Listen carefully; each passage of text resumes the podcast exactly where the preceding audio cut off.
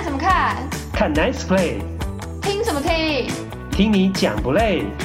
看 Play 听不累？欢迎登录，我是岛主。大家好，这是看 Play 听不累第五十一集的播出哈，来到了铃木一郎背号的这一集啊。对台湾球迷而言呢，上个星期大联盟最令人振奋的消息之一，就是呢，国防部长张玉成终于归队了。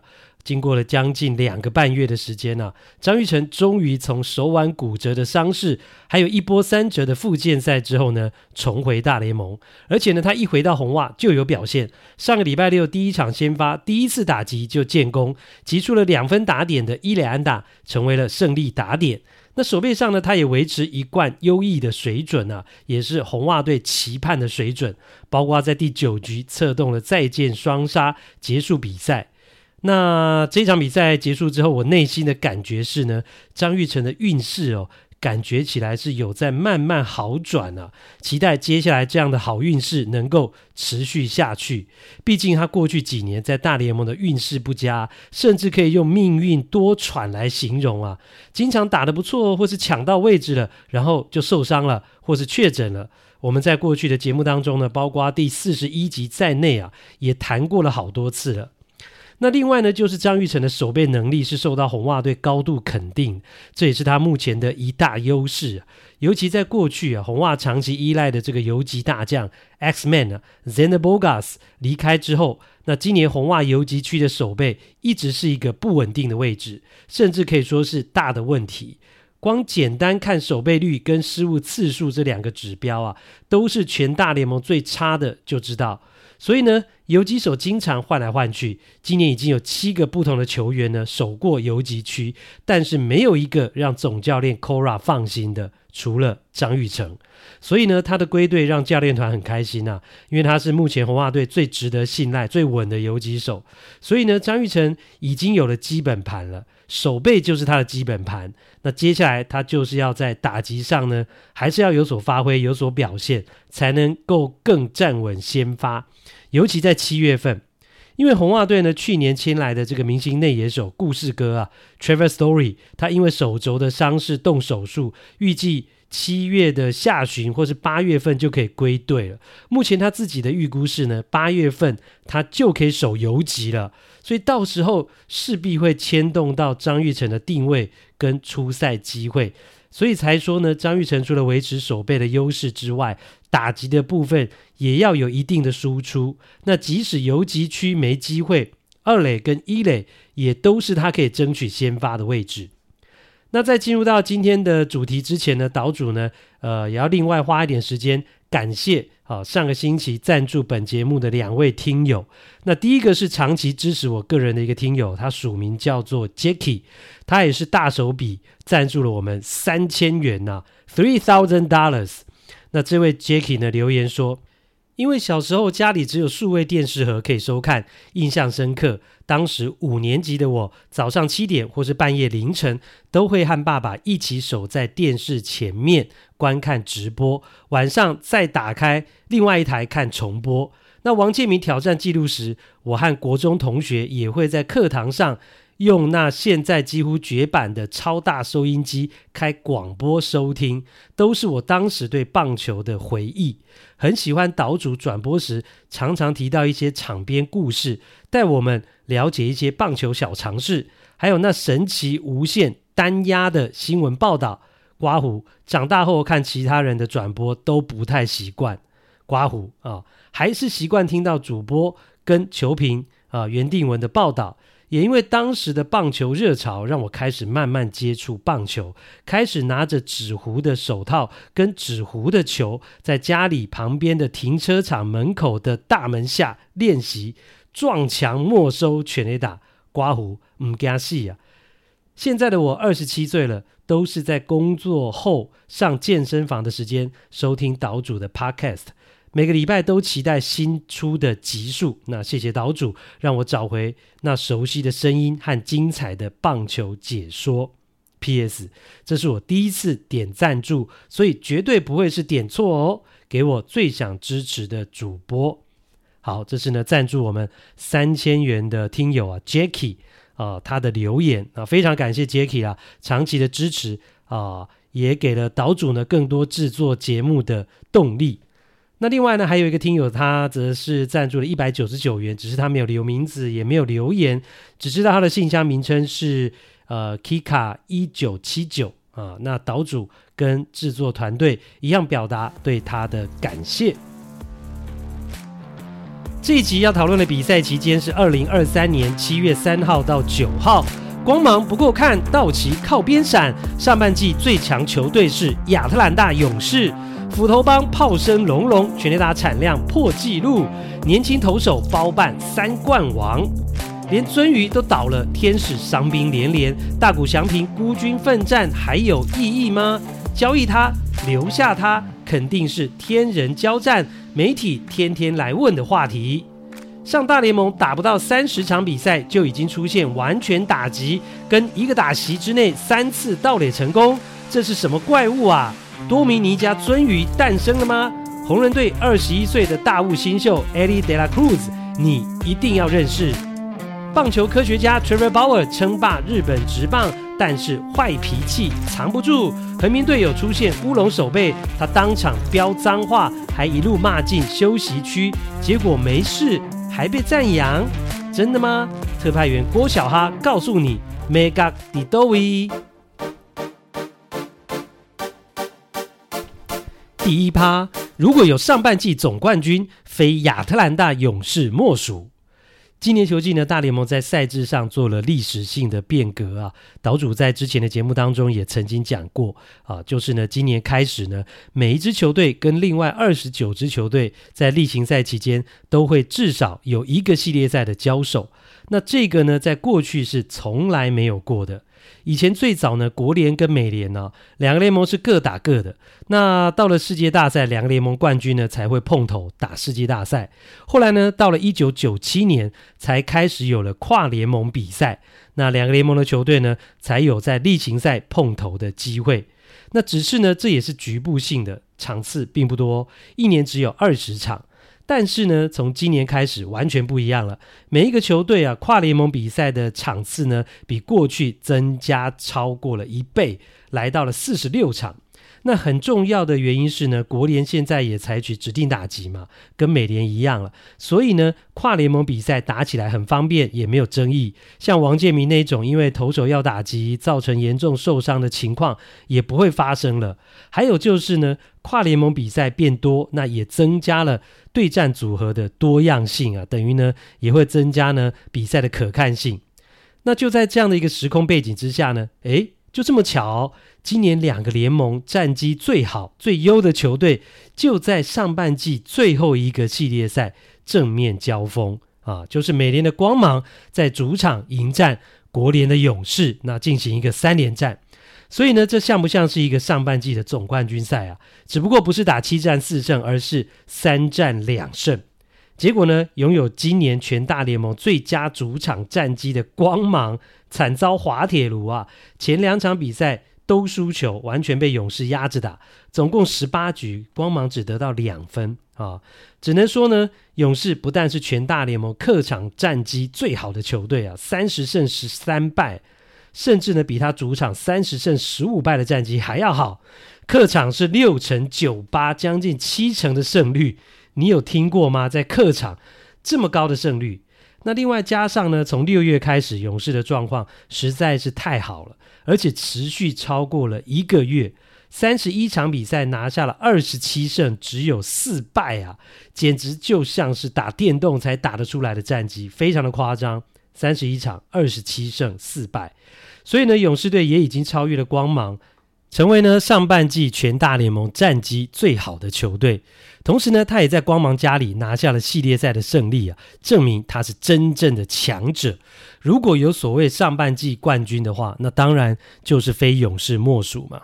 而光芒呢，从开季一波十三连胜开始呢，原本战绩一路在美国联盟跟大联盟称霸，但是呢，到了明星赛前却陷入了本季最大的低潮。到录音时间为止呢，他们吞了七连败，是今年状况最差的时候。却正好碰到勇士是今年状况最好的时候，所以呢，输了真的也不奇怪。那讲到勇士队啊，这几年在竞争激烈的国联东区啊，已经是成了最稳定的常胜军呐、啊。不管大都会再怎么砸钱，团队薪资呢破三亿美金，也不管费城人再怎么持续的加码啊、他们都无法撼动勇士。今年如果再赢啊，看起来应该也是会赢啊。勇士呢将拿下分区的六连霸，从二零一八年开始，年年都是分区冠军，其中呢包括前年二零二一年。呃，是拿到了世界大赛的冠军。那今年的明星赛啊，勇士队一口气是入选了八个球员，是大联盟所有球队最多的，也是最近十一年来单一球队最多球员入选明星赛。哦，所以这代表什么？代表今年勇士有非常多的球员都打出了高水准的成绩。举个例来说，国家联盟的拳打王、打点王、盗垒王、圣头王、自责分率王、三振王，全部。都在勇士队，你说这一队能不强吗？这队有八个球员入选国联明星队，奇怪吗？当然强啊，当然不奇怪啊。虽然走了精神领袖啊，强打一垒手 Freddie Freeman 啊，但是今年签来顶替的 Matt Olson 毫不逊色，甚至更好。他二十九支全垒打，七十分打点，都是国联第一名，大联盟的第二名。还有最近几年加入的三十九岁老将啊，Charlie Morton 也完全不见老态。上半季他已经拿下了九胜了。那除了签球员眼光精准之外啊，还有一个很重要的，我觉得也是更重要的，就是呢，勇士队长期维持优异战绩的很重要的一点，就是他们自己农场培养出来的新秀。培养出来的年轻球员也都能开花结果，担当大任。哦，三垒手 Austin Riley 过去两年贡献了七十一支全垒打，两百分打点。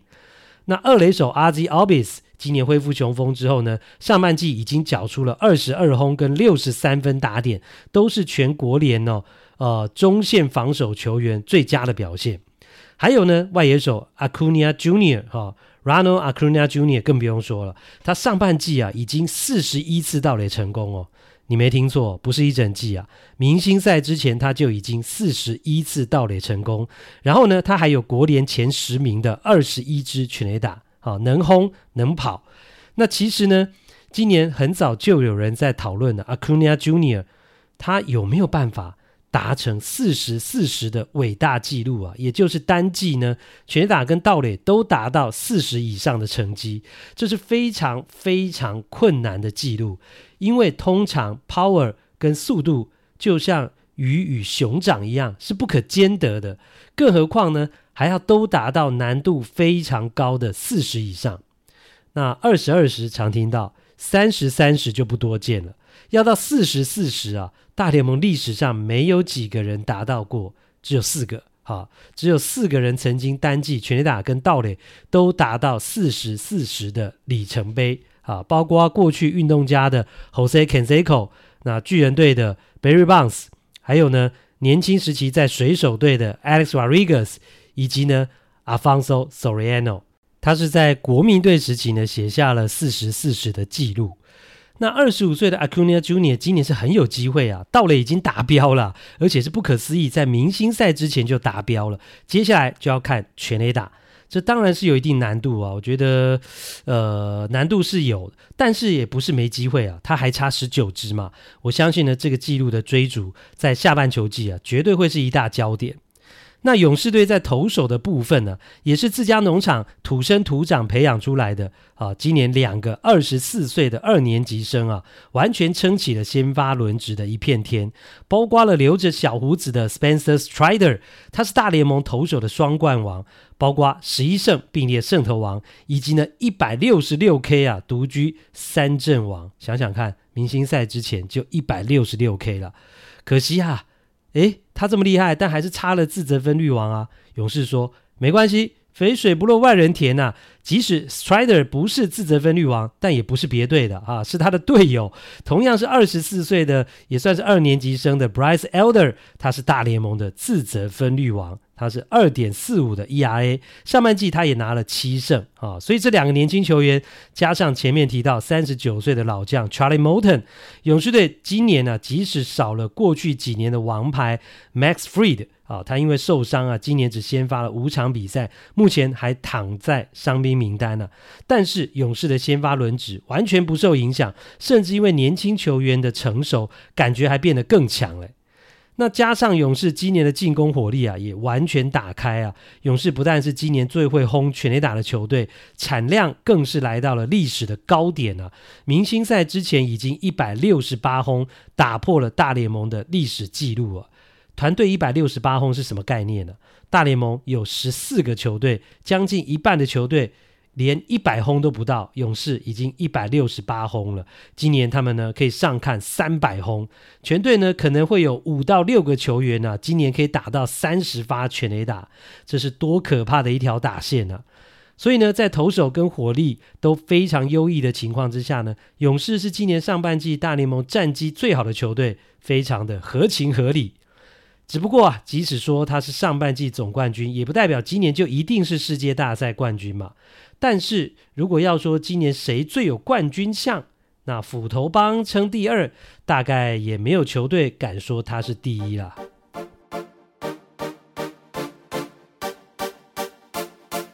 第二趴，天使一堆伤兵，二刀流成孤军，大谷还是要义无反顾继续拼。到今年上半季结束啊，不知道天使球迷或是大谷相拼的球迷啊，有没有一种既视感呢？熟悉的感觉，似曾相识的感觉。英文讲说呢，déjà vu 啊，说是英文呢，其实这是法文来的，念起来就像是法文嘛，不像英文啊。那为什么要说 déjà vu 似曾相识呢？因为呢，跟去年一样啊。大谷翔平又是打出怪物等级 MVP 等级的成绩，好，明星赛之前他已经轰出了三十二支全垒打，七十一分打点，三成以上的打击率啊，这真的是非常可怕的成绩。然后呢，他也投了一百局，拿到七胜跟一百三十二次三振。但是呢，天使队还是跟去年一样，在上半季一度呢战绩很不错，看起来很有机会啊，很有希望进季后赛，但是。到后来却是虎头蛇尾，小红体啊！所以说呢，这个情况这样的发展，Deja Vu，似曾相识啊。只是今年跟去年最大的差异是呢，大谷今年是合约年，如果天使没有进季后赛的机会，会不会要不要把它交易出去呢？关于天使的困境啊，我们先拿上个礼拜二啊，美国时间七月四号，美国国庆日这一天所发生的事情呢，来当代表。早上十一点四十五分，天使队宣布，尊于神尊天下第一人 Mike Trout 的伤势确定是手腕骨折，所以要开刀治疗，最长可能要缺席到八个星期啊。然后呢，下午的四点四十分。薪水很贵的三垒手 Anthony Rendon 在比赛中被一个擦棒的自打球打到脚受伤退场了。然后呢，到了五点三十分，先发投球的大谷翔平也因为手指破皮被迫退场啊，在 trainer 队医的陪同之下退场。看到接二连三同一天之内呢发生这么多不幸的事情啊，连天使队的随队记者 Jeff Fletcher 都忍不住表示，这一支球队。可能被诅咒了啊！被诅咒了，会这么说呢？是因为天使队今年伤兵的情况实在太严重，连鱒鱼都要开刀，可能要缺席到九月才能够回来的情况之下，这个球队还有希望吗？今年一路下来啊，天使的主力球员一个个受伤，光是野手的部分，Mac Trout、r a n d o n 之外啊，还有外野手 Joe Adele，内野手呢，Zach Neto、Brandon Drury。Gio Ashala，还有呢，一号捕手呢，Max Stassi、Logan O'Hoppe 也都在伤兵名单，而且呢，哦，这两个捕手还是在六十天的伤兵名单，念起来真的是洋洋洒洒，而且呢，这还不包括投手的部分。所以呢，天使原本在六月中啊，六月十七号的时候呢，战绩是四十胜三十二败啊，相当不错啊，并列外卡的第二名。所以呢，当时呢，记者去问天使高层的时候呢，诶，问他们说会不会交易大谷翔平啊？啊，那他们就说呢，呃，因为天使是有机会争取季后赛门票啊，所以呢，绝对是不会嘛。但是从那之后，天使开始坠落了，十八场比赛输了十三场，只拿下了五胜啊，以一个五连败结束了上半球季，整体战绩呢跌到了五成胜率以下，在外卡也从并列第二掉到了第八名。那现在呢？啊，还要留大股吗？会要交易大股吗？其实呢，从某个角度而言哦，岛主是蛮乐于看到这样的一个发展，因为呢，这样就有机会可以证明我说的对不对？因为呢，我在五月底的时候呢，本节目第四十五集的时候就有谈到，欢迎大家可以回去听。当时呢，我就认为，即使打不进季后赛，天使也不会把大谷交易出去，会把它留到最后。好，那现在呢，有了验证的机会。好，其实呢，即使验证我错了也没关系，我求的是一个验证的机会。因为呢，天使如果可以打进季后赛，那留着大谷不交易他就变得理所当然了。所以我的想法就没有验证的机会了嘛。那现在情势转变。看起来天使进季后赛的机会又不大了。在合约年的情况之下，天使要不要交易掉大谷？我相信这绝对会是明星赛之后呢，记者可能会每天去问天使制服组的一个问题啊，直到过了七月底的交易大限。不过呢，我相信呢，在台湾呢，大多数的球迷应该是在意大谷的表现，而不在意天使的战绩啦。大谷打得怎么样才是重点。那他以三十二支全垒打跟六支三垒安打结束上半季啊，这两项都是大联盟第一。他是全垒打王，也是三垒安打王。那以目前的进度来看呢，大谷的全垒打，呃，今年球季可以上看到五十四轰，五十四轰。想要达到六十轰的里程碑啊，哦，这是有一定难度的啊，更何况说要破法官的记录了。那另外呢，他七十一分打点的是大联盟的第二名，也有机会呢成为打点王。此外呢，大谷的打击率呢，目前也维持在三成以上嘛。那写下三三三的机会，诶，现在看起来是也蛮高的喽。三十支以上的全垒打已经达标了嘛。那三位数的打点看起来也是迟早的事情。那接下来就是呢，维持三成以上的打击率到球季结束。另外呢，投球的部分呢，大谷上半季结算是拿下了七胜三点三二的自责分率，投了一百点一局啊，还有一百三十二次的夺三振啊，这都是呢非常漂亮的投球的成绩单。只是呢。啊，有隐忧啦，也就是呢，他指甲的破裂跟手指破皮的问题啊。经过明星赛周的休息，也确定了明星赛不会上场投球的情况之下呢，能不能够顺利恢复啊？我觉得这是一大重点。那总而言之啦，如果大谷没有被交易出去啊，继续留在天使的状况之下呢，到了下半季啊，他可能面临的情形是，球队已经没希望了，那他也只能专注。在追求自己的记录跟成绩上，那球队能不能够赢球，已经不是他能够控制的事情了。就像呢，上半季的最后一场比赛啊，大谷表现非常优异啊，只差一支二垒安打就是完全打击了。是今年上半季呢第六次，只差某一支特定的安打就是完全打击，哈，平了大联盟纪录啊。但是呢，球队最终还是输球。那这种情况已经是屡见不鲜的啦。大谷也只能接受啊，只能把目标放在再拼一座你所属球队没有进季后赛的年度 MVP。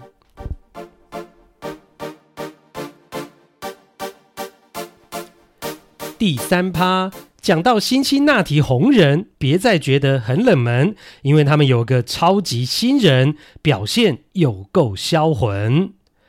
去年输了一百场比赛啊，是全大联盟并列倒数第二的红人队。今年的表现呢，脱胎换骨，令人刮目相看。让大家非常意外的是呢，上半季打完，他们竟然是分区排名第一的球队，是国家联盟中区的龙头。根据数据网站呢，FanGraphs 在季前的预测，红人队今年晋级季后赛的几率是多少？大家知道吗？猜猜看嘛，百分之三十。不是百分之二十，不是百分之十，不是百分之五，也不是，只有百分之一点七呀！百分之一点七呀晋级季后赛的机会。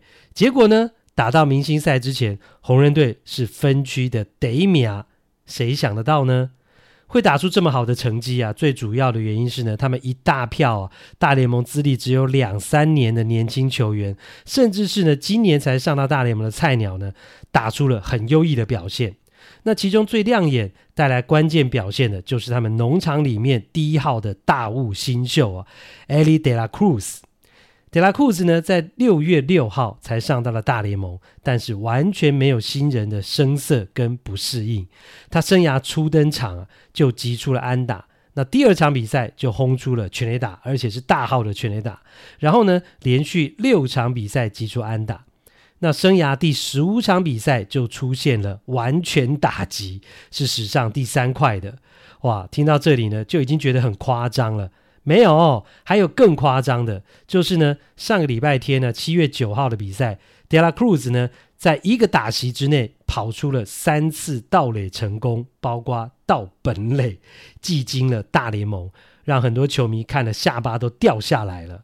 除了创下红人队史超过百年的第一次啊，单局三盗垒。啊，德拉库兹的表现，他的风采跟关注度啊，甚至超越当天击出领先全大联盟第三十二发全垒打的大谷翔平，以及呢接力投出无安打比赛的老虎队。那这一场做客酿酒人主场的比赛呢，哦，德拉库兹他的表现呢是在第七局，两队打到第七局五比五平手的时候呢，他先是击出了一支带有一分打点的伊莱安打。啊，那就帮助红人队超前比数了。然后呢，他上到一垒之后，就开始展现了脚程速度，先是盗上了二垒，然后呢又盗上了三垒。那盗上了三垒之后呢，又趁着对方投手不注意，立刻再跑本垒，演出了盗本垒成功。哦，他不但是一局之内，而且是一个打席之内。而且呢，是在投手投三球之内就完成了三次盗垒成功，哇，真的是非常非常的夸张啊！以一己之力啊，又帮助红人队拿下领先的第二分啊，最后也帮助红人队拿下这一场比赛的胜利。所以呢，这种表现呢、啊，他这种单局或是单一打席之内呢，非常罕见的三次盗垒成功是非常稀有的。而且呢，会让人看得血脉沸腾的，所以呢，德拉库兹才会这么受到注意啊、一个打席之内演出三次盗垒成功，是大联盟从一九六一年的扩编年代之后出现的第二次，也就是呢，六十二年来啊，仅仅出现两次而已。而且呢，从这个三次盗垒成功的过程当中呢。呃，其实不只看到德拉库兹他过人的脚程速度，还有他的机智反应跟对于场上状况的观察力，所以显示啊，呃，他不只有运动能力，他的头脑、他的棒球 IQ 呢也很高。其实呢，他盗上三垒跟盗回本垒啊，基本上就是在一球之内，因为他盗上了三垒之后呢，哦、酿酒人队的内野就已经放松了注意力了。那球回传给投手之后。还没有投下一球哦，那在这个过程里面呢，投手就是背对的三垒跟本垒在那边漫步。那德拉库兹他眼尖发现了之后呢，就慢慢的哈、哦，不着痕迹的往本垒去慢慢的移动。那等到发现对方都没有在注意他哦，而且他离垒的距离已经够大之后呢，就大胆启动往本垒去冲，那就杀的酿酒人内野呢是措手不及，好、哦，就演出了。到本垒成功，大家常说啊，棒球不是一个人打的，这的确是一个至理名言。但是呢，从大谷翔平对于天使，以及呢法官 Aaron Judge 对于洋基的影响力，你又会觉得棒球虽然不是一个人打的，但是呢，现在这个时代的确还是出现了这种主宰能力超级大、超级强的怪物球员。那其实呢，De La Cruz 也是。他上到大联盟之后的二十九场比赛，个人的表现是打击率三成二八。那虽然只有四支全垒打，但是 OPS 高达了点八九九，或说是呢，OPS 是八成九九。二十九场比赛贡献了十六分打点跟十六次的盗垒成功，跑出了跑回了二十八分哇，这真的是非常惊人的表现。他六月六号上大联盟之前，红人队的战绩只有二十七胜三十三败，四成五零的胜率，在分区排第三名，落后龙头球队呢五点五场胜差。诶，结果他上到了大联盟之后呢，红人队仿佛就变成了另外一支球队，进化到另外一个等级啊。包括中间一度创造了十二连胜在内呢，红人队拿下了二十三胜七败，高达七成六七的胜率，一路窜升上了国联中区的第一名。你能不说这就是 De La Cruz 上到大联盟之后所带来的正面效应吗？哇，这真的是超级的立竿见影啊，非常可怕的效应。只是一个球员，而且是才刚上到大联盟的菜鸟球员，就能有这么大的影响力啊！啊，就能够马上影响球队的战绩狂飙，真的是非常罕见。二十一岁，来自多米尼加的 Elly De La Cruz，在今年全大联盟的百大新秀排名啊，是高居第四名。他身材非常高大，有六尺五寸啊，也就是一百九十五公公分左右。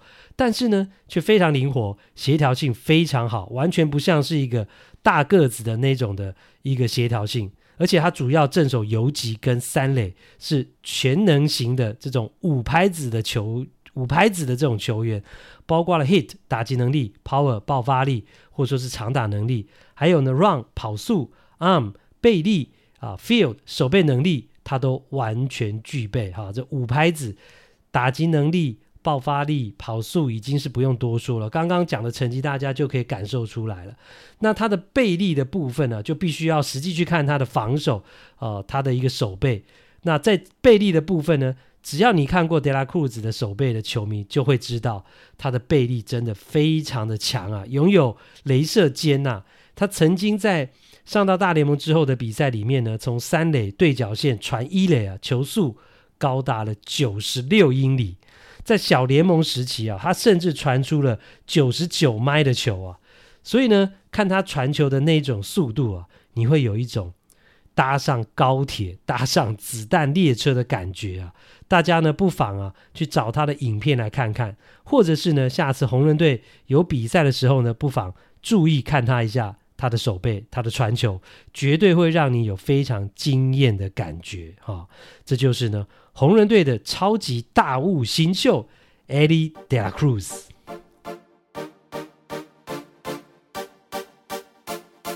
欢迎来到这个星期的日本职棒时间。同样欢迎我们的特派员郭小哈先生。各位听众朋友，大家好。啊，上礼拜呢，因为我跑到台中去打球啊，礼拜天到很晚才回来啊，所以已经没有办法呢，又远。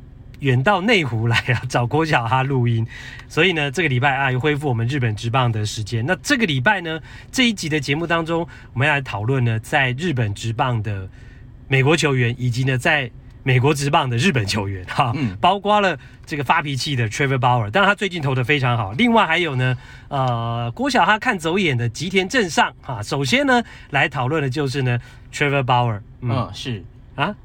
就他啊，你没有你没有对刚刚吐你槽有话要讲，就对，还还是你要后面才讲，真的。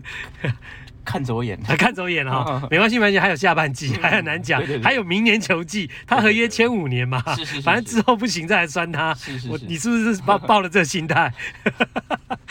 好了，开玩笑。好了，我们先先来谈谈这个 Trevor Bauer，因为最主要就是说，当然他以赛扬奖投手、现役赛扬奖投手这样的一个身份挑战，呃，应该不能讲挑战，也去到了日本职棒，那大家都很关心他的表现。先讲一下他最近啊六场先发，等于是大概呃。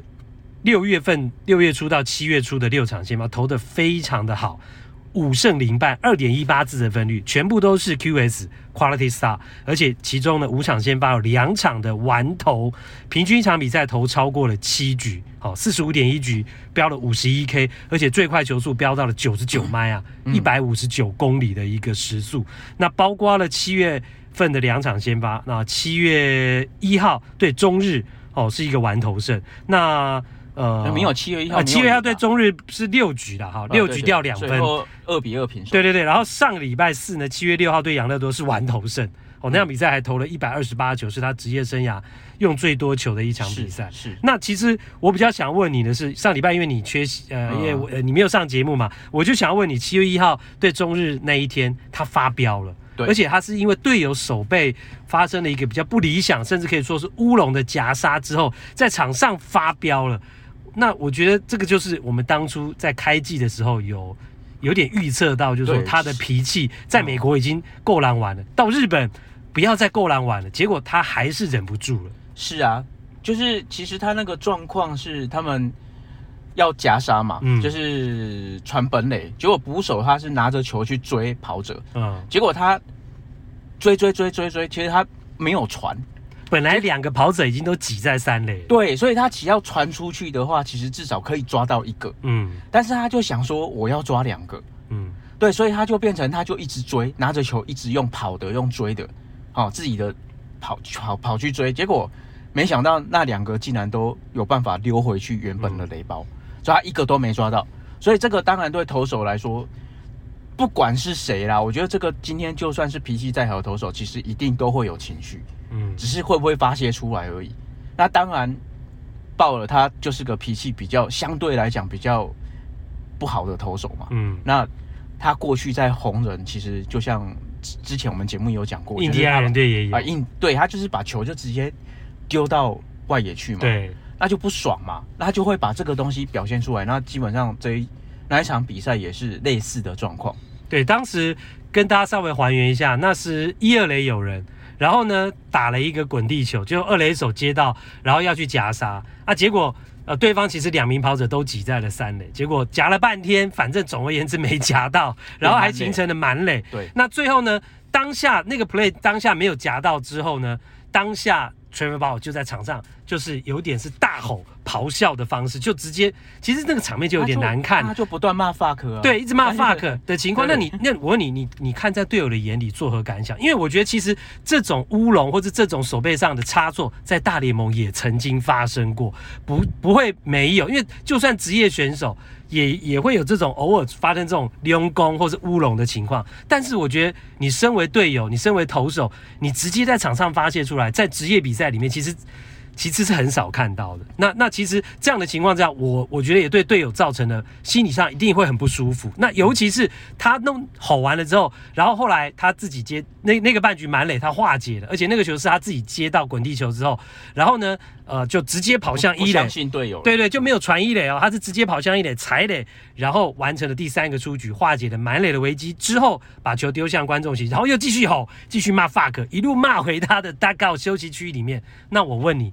你身为内野手，你身为刚刚大家包括捕手，也许二垒手、游击手犯错的，或是摆乌龙的这些队友，他们心里作何感想？听说就有人被送了吗？其实第一时间吼，他骂的对象应该是捕手啦。嗯，所以那个捕那时候捕手伊藤光其实他是有道歉的，对，因为他其实他发飙之后，横滨的投手教练就那个。斋藤龙嘛，就以前也待过道奇的日本投手，嗯，他就赶快上去安抚，因为他其实他也知道鲍尔情绪比较不好，嗯，哦，就是脾气比较不好，他立刻上去安抚，然后他们伊藤就像那个捕手伊藤光，其实在那个时候就已经跟他道歉了，嗯，可是鲍尔的脾气其实就是应该是说就压起来了，嗯，他就压不下来嘛，所以他就继续的。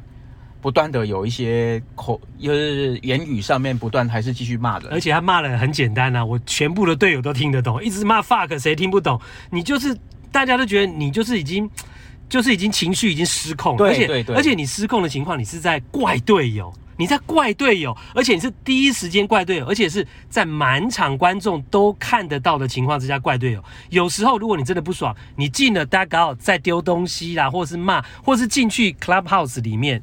更衣室里面在骂什么？那观众看不太到，或摄影机转播单位没拍到。我觉得那个那个影响的程度会降低很多。但是他是毫不掩饰的，直接在场上骂出来。哇，我觉得那个对整个球队的气氛，对球队队友的心情都会造成很大的影响啊！是会有有人不爽吗？有传出来吗？就那一场，其实横滨的先发有几手大和，嗯，哦，他登录名叫大和，大和是他的名字，嗯、但是他把。名字当大当一档一样就对了，对对对对，大和他在那个三出局结束，然后就发现说，哎，鲍尔你怎么还继续在骂？其实他就脾气，其实他脾气有一点上来。嗯，那他回到休息室的时候，其实他就把自己的手套砸到砸向墙壁。哦，啊，这个也有被拍到，就是那个转播单位也有捕捉到这一点。嗯，那当然，大家球迷大家就会起哄啊，就是说，哎呀，这个横滨队要内讧啦，要干嘛的？嗯，但是事实上呢，隔天什么事都没有。哦，为什么呢？其实我觉得原因有一个啦，第一个是。鲍尔在那一天的赛后采访，其实他就有一点，应该是脾气有稍微平平复过来，情绪平复了，对，所以他对，所以他对媒体他就讲说，没有那个时候，其实我不是在对队友生气，我是在对自己生气。他觉得他那一场比赛表现没有很好，第一个他被打安打运气不好，第二个有一些失误，那这个也他也觉得是运气不好，对，所以他就把等于说他这个责任他把他怪到说啊，就是运气不好，然后我就对。自己的运气这么不好，好，他说是这样讲，我觉得他在胡乱啊，因为当下是队友发生乌龙手背，他骂 fuck 啊，当然是胡乱啊。问题是他在赛后等于说他自己也有退一步了，好吧，他有退一步。然后基本上另外一点，我觉得可以去讲的是，嗯，横滨队基本上从过去这几年，他就一直是一个重攻轻守的球队，嗯，而且历任的总教练其实对防守的要求都不高，嗯，那鲍尔其实很明显，他就是对。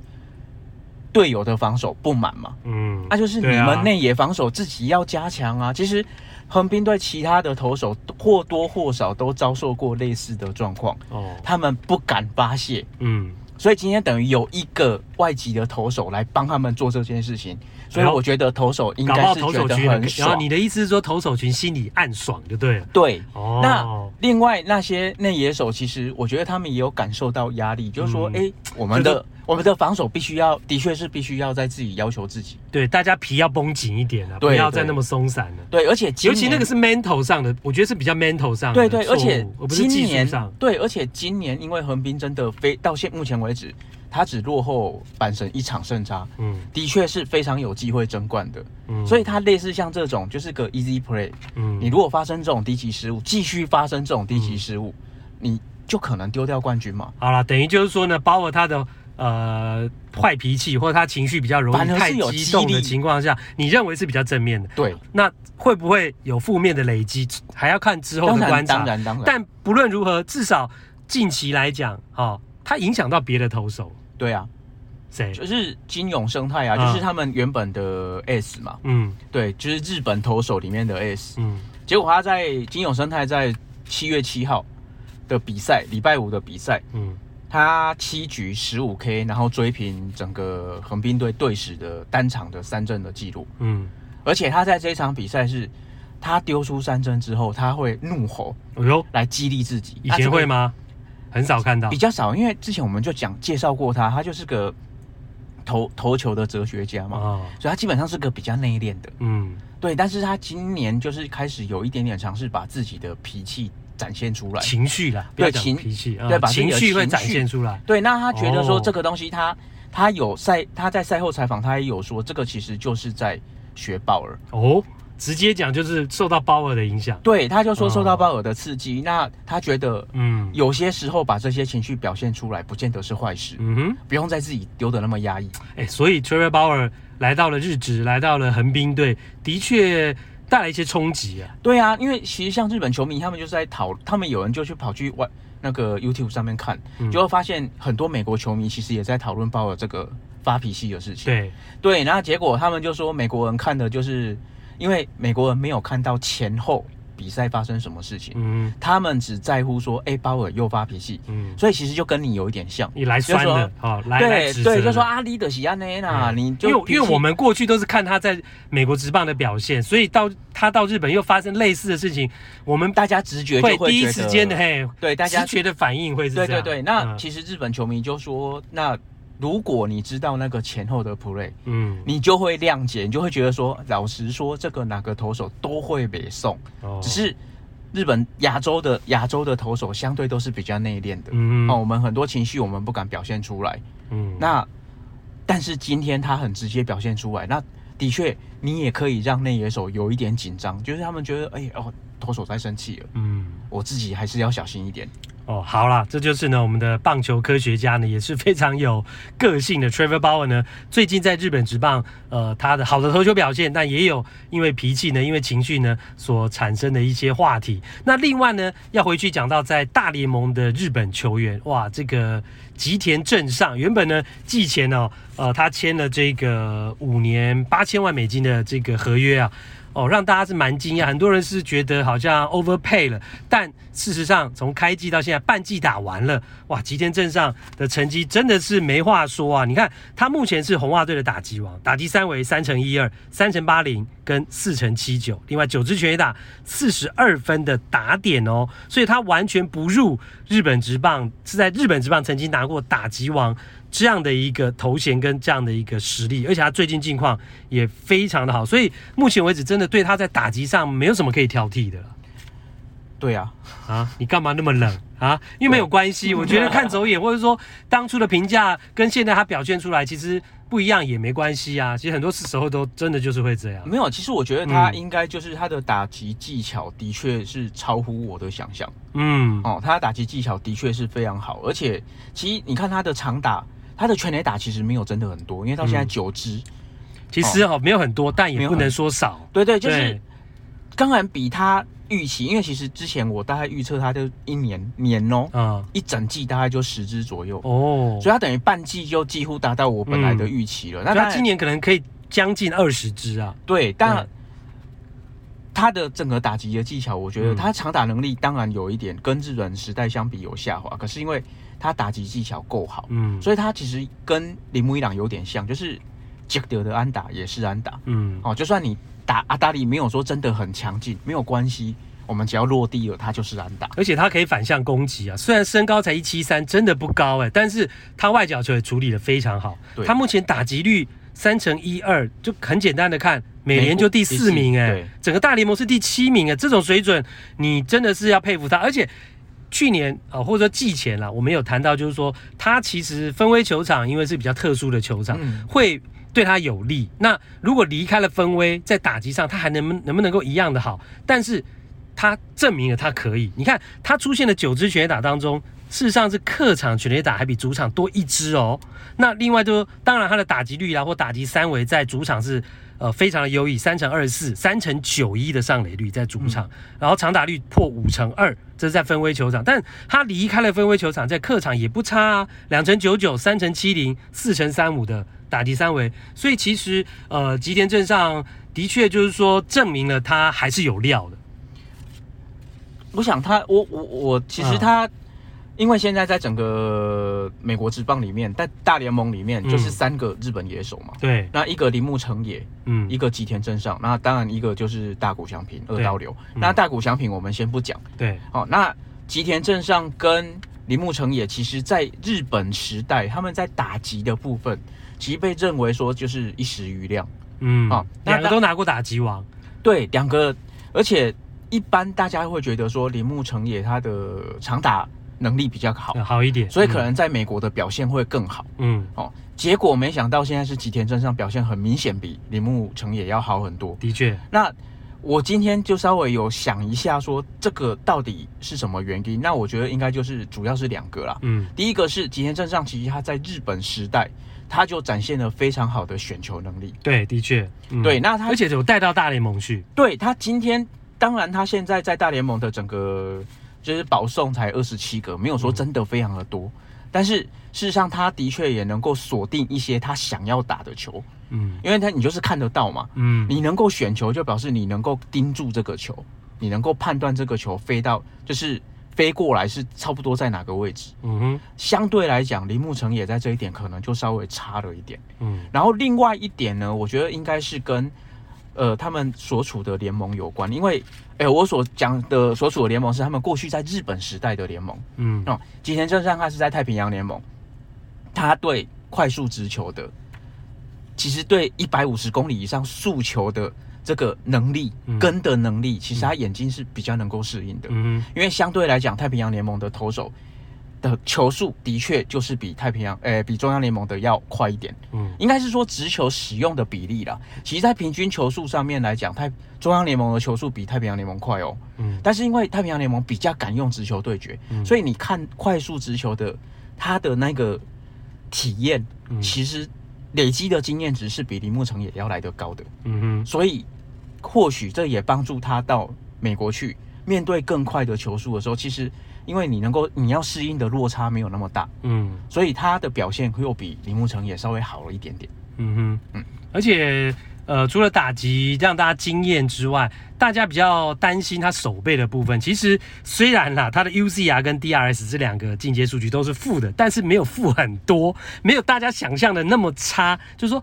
呃，虽不满意，但还可以接受的范围。再加上之前小哈也讲过，你去美国职棒，有时候你可以用打击，你可以用棒子掩护你的手套啊。当你打击这么有表现的时候，大家你手背稍微差一点，或背力稍微差一点，范围稍微差一点，大家其实是可以接受的。我觉得目前吉田正上等于是大联盟的第一个球季的第一个半前半季啊，的确是呃表现是相当不错。而且呃后来这个也有一个消息传出来说，当初他谈到的合约啊。这个一开始他心里预期的其实是没有那么多，但是吸血鬼波拉斯却帮他谈到一个非常好的合约，到底差距有多大？就日本媒体最近我去访问他嘛，他就讲说当初他期待的合约，就是波拉斯的公司跟他谈的时候，就说：“哎呀，你期待合约多少，我们可以签。”嗯，好，结果他谈他是说，呃，三三年十三亿日币。三年十三亿日币，大概就四亿四亿嘛，大概是四百万，嗯，四百万美金左右，嗯，结果谈到了五，现在是怎样？五年一百二十四亿，本来他心里面只想三年十三亿日币，结果谈到五年一百二十四亿日币，差了快十倍，快十倍，将近十倍了，对，九点五倍，对。然后吉田正尚就说，其实当初托拉斯的公司回报的时候啊，嗯。他一开始根本不敢，没有回话，嗯，因为他傻住了，嗯，他被这个金额，他自己也傻住，吓到，对，吓到傻住。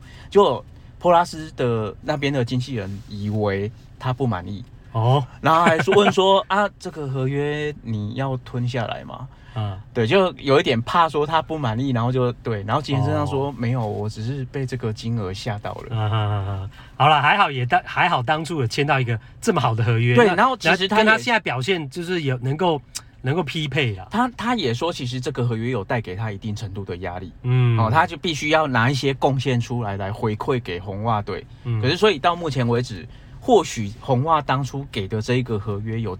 激励到，嗯，哦，正面的激励到吉田镇上，嗯，不是给他带来压力，而是给他正面的激励，嗯嗯，哦，那当然也让他在球场上可以表现的，对啊，更有自信，嗯，或许是因为这样，这也有也是一个可能啊。好，OK，这就是今天谈到的 Trevor Bauer 以及呢吉田镇上啦，感谢大家的收听，嗯，谢谢大家。稍微更正一下，在上一趴讲到吉田正上的合约啊，应该是五年九千万了，啊，不是八千万啊，出现了一个口误的情况。那节目的最后呢，要呼吁一下，请大家帮忙，如果你喜欢本节目，希望我们能够长久的制作下去，欢迎有钱出钱，有力出力，可以抖内赞助我们。在每一集上面呢，呃，我们都有放爱心呐、小额赞助支持本节目的。连结啊，那个连结呢，你可以去点击捐款啊，就会出现了订阅呃跟单次的付费。那如果是单次付费的话呢，我们目前预设两个金额是九十九元跟一百九十九元，或者是呢，他可以在自定金额的那个栏位呢，呃，输入想要赞助的数字啊，也可以。那然后呢，再点进去呢，有信箱啊。昵称跟留言要填写啊，完了之后呢，就可以使用信用卡来赞助。那另外也要请大家到我们节目呢，在 YouTube 的平台去按订阅，呃，只要订阅达到至少一千人的量啊，就可以开盈利模式啊，让我们辛苦的团队人员也可以得到一点回报。那节目呢，也会有资源长期的制作下去，欢迎大家啊，拜托大家来帮帮忙了。那这一集的看 play 听 play 就进行到这一边，感谢您的收听，也欢迎大家留言表达看法，还有五星评价，我们下次再会。